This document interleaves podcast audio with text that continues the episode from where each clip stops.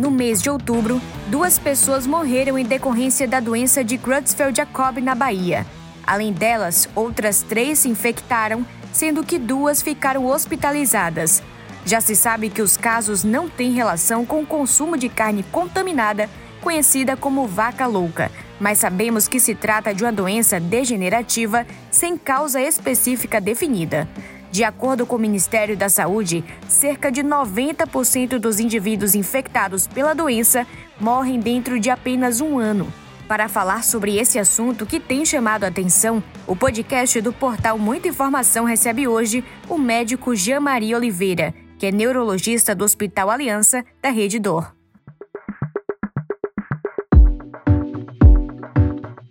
Doutor Jean Maria Oliveira, muito obrigada por topar participar desse bate-papo e fazer parte aqui do podcast do portal Muita Informação. Tudo bem? Tudo bem. Doutor, no início deste mês de outubro, a população ficou preocupada com as duas mortes que foram causadas pela doença aqui na Bahia. Então, para a gente poder começar, nos explique um pouco como se caracteriza essa doença e quais consequências ela traz para o organismo humano. Todos, é, obrigado por esse espaço aqui para esclarecer esse problema de, de saúde pública, realmente já bem rara, que pode acometer a população, é, chamada doença de Creutzfeldt-Jakob.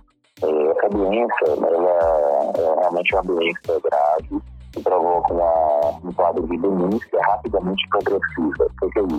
Quando o indivíduo ele perde as suas funções cognitivas, as suas funções mentais, de uma forma bastante rápida, é, num prazo de três a seis meses. Ou seja, ele sai de um estado onde ele era capaz de fazer todas as coisas do seu dia a dia, tomar decisões de forma normal, independente das atividades do dia a dia, e gradualmente foi perdendo essa capacidade de, de ser capaz de tomar suas próprias decisões, de planejar, mesmo coisas mais simples do dia a dia, mas também esse prazo de seis meses. É um prazo é, bem rápido em comparação com as outras fases de demência, como a demência de Alzheimer, a demência vascular, e geralmente você leva anos para chegar nesse estágio de completa dependência de familiar. Né? Além disso, o paciente ele, com essa doença ele, ele pode pode ter outros sinais menores, como é, tremores, chamados de miotonias, né, que podem acontecer. E pode também ter incoordenação, dificuldade de deglutir. Tá? Então, são, são esse quadro que chama a atenção para você investigar essa doença. Ela é uma causada por um prion, então, um pedaço de uma proteína, então é uma partícula infectante que a gente chama, né? Então, menor é, do que, do que um, um vírus, uma bactéria, né? E é capaz de infectar o cérebro da pessoa e gerar essa, essa doença que ela é, é incurável. Ela provoca uma, uma doença muito grave, é, mas por sorte nossa, é uma doença muito rara, apesar de ser uma doença com potencial infeccioso, mas ela é muito rara de acometer a população. A população ainda conhece muito pouco sobre esse assunto, então é interessante a gente esclarecer aqui para os nossos ouvintes e leitores algumas questões básicas envolvendo esta doença. Ela pode ser transmitida pelo ar, pelo uso compartilhado de roupas e, utensílios e, além disso, do contato íntimo ou não? Não, não. Então, assim, ela, ela apesar de ser uma doença considerada infecciosa, ela é uma doença predominantemente adquirida através da, da, da ingesta né, de, de alimentos mas que pode levar décadas né, entre a ingesta de alimentos e o, a ocorrência da, da doença. Então, são proteínas infectantes presentes na população, no ambiente, assim. Ela pode ser também adquirida geneticamente, mutações novas que acontecem e que podem gerar essa, essa proteína infectante que, que pode acometer o cérebro. Na grande maioria das vezes, essa proteína, apesar de ser chamada de infectante, ela não tem poder infectante, ou seja, ela não tem poder de contaminar o ambiente a partir da pessoa que está com a doença de Crohn é, mas tem um pequeno percentual das, pessoas que podem transmitir, por isso mesmo você isola a pessoa que tem a doença de Crohn é, no ambiente hospitalar para evitar o, o, contágio ambiental. Então, isso, isso existe, essa preocupação de saúde coletiva existe, por isso que é uma doença de notificação compulsória. A maioria dos casos que a gente tem visto aqui em Salvador, então, assim, eu, eu, eu sou neurologista formado há mais de 20 anos, né? e, em média, a gente tem aqui em Salvador 3 a 5 casos por ano porque a, a incidência da, da doença é um para cada milhão de habitantes. Salvador tem cerca de 3 milhões de habitantes, então fica mais ou menos nesse percentual, de 3 a 5 casos por ano é, que são vistos. Né, e isso é dentro da, é da frequência normal da doença na, na população de Salvador. Mas tem é, relatos né, dessa, dessa própria doença, a doença de Creutzfeldt, acometendo epidemias mesmo, alimentos contaminados, ou eventualmente na época que é, macerados de cérebro, por exemplo, para adquirir hormônios, é que não é feito mais, né? Se tinha alguns casos de surto da doença por causa da contaminação por uso de hormônios de macerados de cérebro, tá? Então isso, isso existia antigamente, hoje em dia não tem mais, porque a tecnologia evoluiu a ponto de você fazer agora hormônios por tecnologia de, de DNA recombinante. Então você não tem mais essa ocorrência como tinha antigamente, mas era muito frequente você extrair hormônios de cérebro macerado de cadáver. Parece meio, meio estranho, mas, mas era como era feito três, quatro décadas atrás, né? E atualmente isso não tem mais para a gente poder evitar, né, até esses casos de pânico que acabam gerando na população, obviamente, que não conhece a doença. Conta pra gente o seguinte, esses casos registrados aqui na Bahia, ele tem alguma relação, eles têm relação com o consumo de carne bovina ou não? Cada caso que chega ao conhecimento da PESAB, pela Secretaria de Estado do, do da Bahia, ele é investigado para essa possibilidade. E o primeiro alerta que existe para isso estar sendo realmente relacionado ao consumo de carne é quando você tem um número maior de casos do que o esperado para aquele ano corrente. Né? Então, eu falei mais cedo que a, a taxa de incidência normal é um para cada milhão de habitantes, então é esperado que em Salvador tenha entre 3 e 5 casos por ano. É, eventualmente, os casos podem ser um próximo do outro, mas a média é essa daí, você 3 e 5 casos por ano e é, a gente, esse ano, viu em Salvador mais ou menos isso, de número de casos. Então, eu não, não creio que esses casos tenham a ver com é, um surto de carne contaminante. Né? Mas como é que geralmente é feito esse tipo de investigação? Você entrevista as pessoas que tiveram surto, procura saber se elas é, se alimentaram em locais próximos nos últimos anos, né? porque essa, a chance de desenvolver a doença pode acontecer anos depois, né? porque você ingeriu, ingeriu alimento contaminado. Então você faz uma, uma anamnese epidemiológica para ter uma noção se as pessoas compartilham hábitos em comum, locais em comum para se alimentam, tipos de alimentos, locais onde se alimenta. Se houver uma coincidência, você investiga esse local especificamente. É, do meu conhecimento, isso não aconteceu nesses casos que foram recentemente diagnosticados. As pessoas não tinham relação nenhuma uma com a outra, não frequentavam o mesmo ambiente, moravam às vezes em cidades totalmente diferentes é, durante a vida. Então, eu não creio que esses casos é, surgiram é, a ocorrência de uma epidemia de de carne bovina. Então, essa denominação né, de doença de vaca louca, né, é, que muitas vezes chama a atenção para o pânico da ovulação desnecessária, né, é baseado numa epidemia que houve lá na Inglaterra, décadas atrás, é, secundário realmente a um grupo de, de gado, né, de carne, de carne bovina que, que tinha contaminação comprovada. Mas esses foram casos que foram investigados e comprovadamente vindos dessa, é, dessa, dessa fonte e hoje em dia é muito difícil de você ter, né? Depois que você, é, quando você toma uns cuidados mais é, de higiene da carne, o tipo de, de alimento que, que o gado consome, você reduz muito o risco disso acontecer. Agora, doutor, atualmente a gente tem quatro casos, quatro variantes, na verdade, dessa doença identificados, não é isso? Sim, sim. Você poderia explicar pra gente como é que funciona cada uma dessas variantes, quais são as diferenças de uma para outra? Então, é, assim, acho que é importante para a população entender é que a variante mais comum é a forma é a forma relacionada que, que acontece ao acaso, né? A forma que não tem relação com, com a transmissibilidade, né? E a outra forma é a forma infectante, né? Então, essas duas formas que são as, as principais, uma que é, é aleatória, que pode acontecer é, por mutações naturais da proteína, de proteínas ingeridas no ambiente, ela não gera um risco alto de transmissibilidade para a população, enquanto que a, a forma transmitida por, por gado, por carne bovina, essa tem um risco de prevenção maior, mas ela geralmente é identificada com bases epidemiológicas pela entrevista das pessoas que são contaminadas, é, para saber se elas têm alguns hábitos compartilhados em comum, e também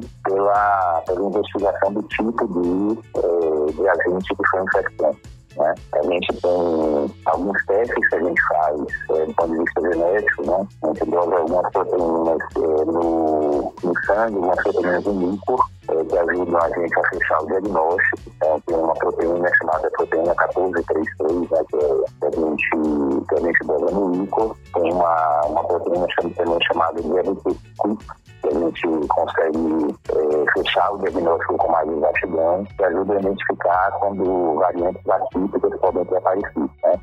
Até o momento, as variantes que têm acontecido aqui em Salvador, então depois de 20 anos, eu tenho acompanhado esse, esse quadro epidemiológico aqui em Salvador, as variantes que aparecem aqui em Salvador são as variantes mais comuns que nós estamos infecção. Então, realmente eu não vejo um motivo para nem pânico, nem para a gente pensar que a gente pode estar diante de uma epidemia nos casos que a gente viu aqui no, em Salvador ultimamente. E quais são os sinais de alerta, os sintomas que a gente pode ter que devem levar a pessoa a buscar algum atendimento médico especializado? Tá. Então, isso é importante, assim, porque a população é, mundial, não só aqui de Salvador, mas a população mundial está envelhecendo. Né? Então, a gente vai comparar o padrão epidemiológico da população, mesmo de Salvador, é, de 10 anos atrás, em comparação com hoje, a população é muito mais idosa né, do que já foi no passado. Então, a gente vê com muito mais frequência pacientes internados nos hospitais hoje em com 90 anos, com até 100 anos de idade, você encontra pacientes internados dessa forma, é, e com o corpo relativamente bem, bem, bem preservado, né? A pessoa que praticou esporte, praticou atividade física durante boa parte da vida, consegue ter uma resistência e resiliência muito boa é, em idades avançadas. Tá? Então é esperado realmente que uma que está envelhecendo tenha uma prevalência maior de demência acontecendo com, com o aumento da idade, com o aumento da longevidade. Então, essas queixas cognitivas, de declínio cognitivo, perda de memória, perda de atenção, dificuldade de, de planejamento das, do, do dia a dia, né, das tarefas do dia a dia, esse planejamento cognitivo, eles se tornam mais frequentes na população que está envelhecendo. Então, se todos esses casos a gente pensar que são doenças de Crohn, a gente realmente não, não vai, é, não vai é, muito longe. Então, quando é que a gente deve pensar mais na doença de Crohn? Porque quando essa doença é de progressão mais rápida. Então, o, os casos onde, onde a gente tem o declínio cognitivo mais lento são casos onde você começa a ter esquecimentos que são confundidos com esquecimentos normais da idade, do dia a dia, né?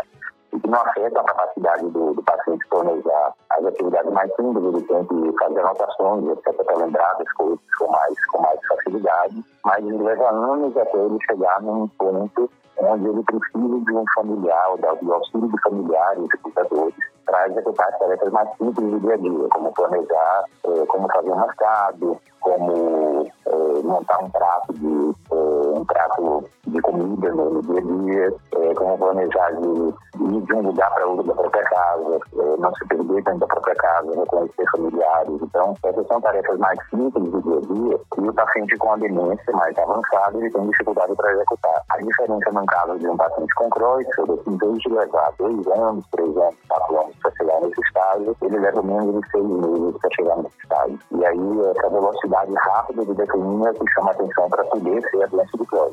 Não é a única causa, tem outras causas de doença rapidamente progressiva, várias delas tratáveis, então é importante entender isso, que é, a procura do médico nessa, nessa situação de uma doença rapidamente progressiva é super importante porque tem casos que são tratáveis e até curáveis de doença rapidamente progressiva, né? como tem algumas doenças por encefalite autoimune, por exemplo, que você usa algumas imunoterapias e o paciente reverte todos os sintomas. Então é, é importante diferenciar dessas doenças tratáveis porque o Crohn, infelizmente, até hoje não tem tratamento, apesar de ser a doença é, infecciosa, mas não tem tratamento disponível e rever a situação do paciente, diferente dessa encefalite imunomediada, que pode ter um, um tratamento, uma cura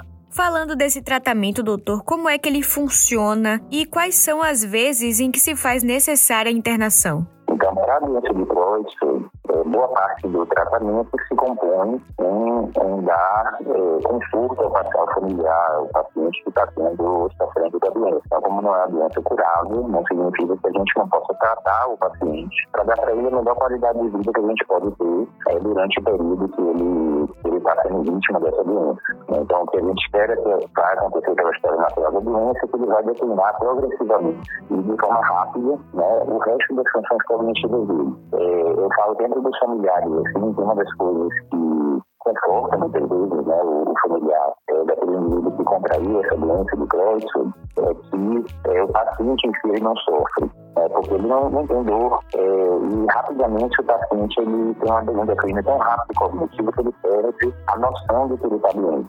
É, então, se você perguntar para ele, é, tá tudo bem, ele vai dizer, não, tá tudo bem, tá, tá tendo dor, não, tá sofrendo alguma coisa, não, porque ele tá é, incapaz mesmo de ter uma, é, um autodiagnóstico, assim, de conta que ele não tá bem. Então, o sofrimento principal é da família, não é, não é do familiar está tá com a doença, com, com essa doença grave, e infelizmente, é, com, com, a evolução progressiva, com, com o passar do tempo, ele, ele realmente declinar mais e, vai ter dificuldades, mesmo com as funções mais básicas do dia a dia. Então, introduzir muito o conceito da medicina paliativa para esses pacientes. A medicina paliativa é aquela que muda um pouco a perspectiva, assim, desde você ir para o aspecto curativo, você vai para o aspecto que o objetivo principal é dar é, conforto e garantir uma qualidade boa de passagem desse, desse plano para o plano espiritual, né? Então, você garante que a qualidade de morte da pessoa vai ser boa. A qualidade de vida, mas a qualidade de morte também vai ser boa. Sem aquelas invasões, etc., que são comuns, é, você oferecer um ambiente de UTI, por exemplo, né? Nesse caso, a gente não, não indica internar o paciente na UTI, né? Você deixa o paciente mais confortável possível diante da gravidade clínica da, da doença e geralmente você consegue fornecer é, uma qualidade de vida boa para o paciente que sofre da doença, apesar de ele ter uma doença incurável. Estudos promissores em relação à doença e ao seu tratamento, doutor. A ciência, ela já sabe como frear o avanço dessa doença que costuma levar ao óbito 90% dos pacientes em um período curto, relativamente curto, de aí de média um ano? Sim, sim. Então, é, ainda não. Eu, é, a gente é, tem tentado alguns tratamentos, então tem alguns protocolos experimentais de imunoterapia, de tratamentos antivirais para tentar conter a doença, é, mas todos eles falharam até o momento, infelizmente. Assim, é, no máximo que se conseguiu foi estender um pouco a sobrevida durante algumas semanas a, a mês, mas com o desfecho, com o desfecho final de óbito em 100% dos pacientes. Então, realmente é uma doença que, que ainda escapa a possibilidade da medicina oferecer uma chance de cura. Tá? Não que isso seja impossível, se a medicina que vida nessa, nessa, nessa pandemia né, do Covid, quanto é que ela consegue dar uma resposta rápida para o pacientes que tem, que tem uma, uma letalidade até alta né, no, nessa, nessa etapa inicial. Mas uma das dificuldades que a gente tem de obter o mesmo padrão de avanço na doença de Crohn, sendo que ele é uma doença muito mais rara, né? Então você não tem é, tantos pacientes por ano em nenhum local para testar um tratamento em comparação com outro. Então isso dificulta muito a, a ciência avançada numa velocidade mais rápida né? para adquirir é, uma, uma cura numa doença que tem uma é, um tempo de incubação muito grande, né? Então, entre a ingesta alimentar e a infecção em si pode levar anos, né? É, e também o tempo de, evolução da doença longo que dificulta é, você avaliar a eficácia de qualquer tratamento. Doutor Jamari Oliveira, muitíssimo obrigada por esse tempo para poder esclarecer sobre essa doença que trouxe aí esse susto para as pessoas inicial. Claro. Mas como é bom a gente poder falar, esclarecer as coisas e, claro, tranquilizar essa população. Seja sempre muito bem-vindo aqui ao nosso podcast, tá bom? Muito obrigado.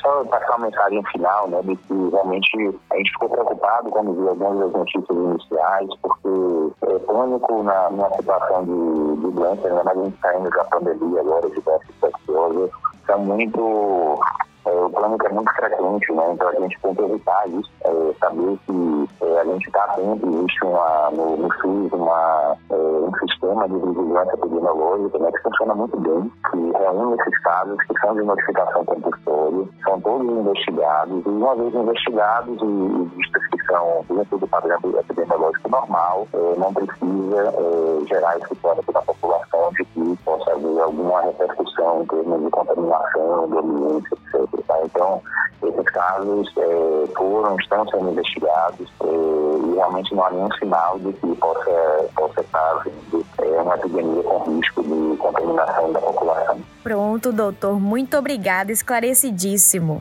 Tchau, Muito obrigado pela oportunidade. Imagina, a gente que agradece. Tchau, tchau, doutor. Tchau, tchau. Siga a gente nas nossas redes sociais e até o próximo podcast.